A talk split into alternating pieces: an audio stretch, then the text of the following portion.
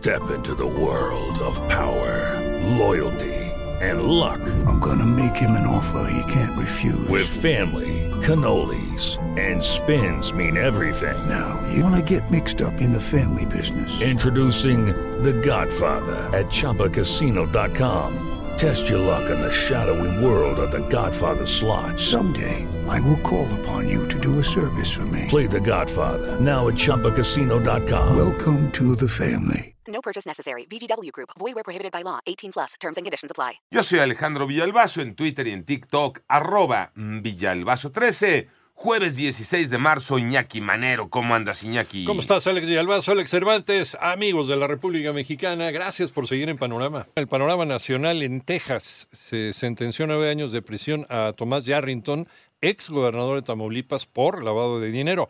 En los Estados Unidos se emitió una alerta de viaje para los vacacionistas conocidos como Spring Breakers para que tengan mayor precaución en Cancún, Playa del Carmen y Tulum ante la violencia registrada en el país y el Instituto Nacional de Transparencia, Acceso a la Información y Protección de Datos Personales va a presentar una controversia constitucional ante la Suprema Corte por la falta de nombramiento de dos comisionados, luego de que el presidente de México objetara las designaciones del Senado.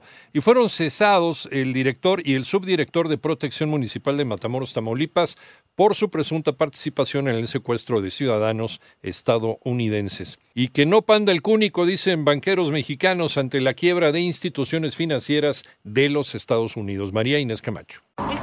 Bancario en México está sano y bien capitalizado, afirmó la Comisión Nacional Bancaria y de Valores, luego de que se diera a conocer el colapso y la quiebra de Silicon Valley Bank y de Signature Bank de Estados Unidos.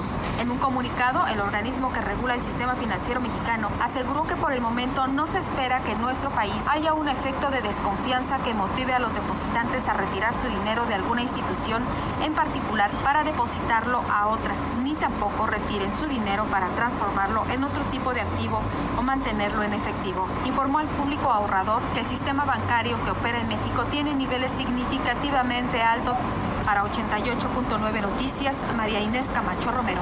Legisladores dijeron adiós a una ley centenaria para evitar tentaciones que pongan en riesgo la libertad de expresión. Ivonne Menchaca. Por unanimidad, el Pleno del Senado aprobó abrogar la ley sobre delitos de imprenta, publicada el 12 de abril de 1917. Esto después de que el Ejecutivo Federal anunciara el veto a reformas a dicha ley aprobadas en la Cámara de Diputados que proponían aumentar multas por insultar o por injurias al presidente. Frente a cualquier intento de agravar o de establecer penalidades a la injuria o a la expresión contra alguna autoridad, nosotros lo que estamos haciendo es abrogar esta ley para que nadie se vea tentado a aplicar disposiciones que son obsoletas. Es la voz del senador Ricardo Monreal. 889 Noticias, Ivonne Mechaca Sarmiento. Vamos al panorama internacional. Un tren descarriló en Arizona ayer por la noche. De primer momento, la alarma se disparó por el temor a que transportara materiales químicos peligrosos. Sin embargo, autoridades confirmaron que llevaba solo jarabe de maíz.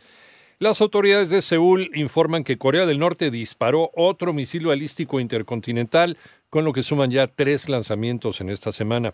Y un terremoto de 7.1 magnitud azotó Nueva Zelanda y generó la activación de una alerta de riesgo de tsunami. Hasta el momento, afortunadamente, no hay reportes de víctimas.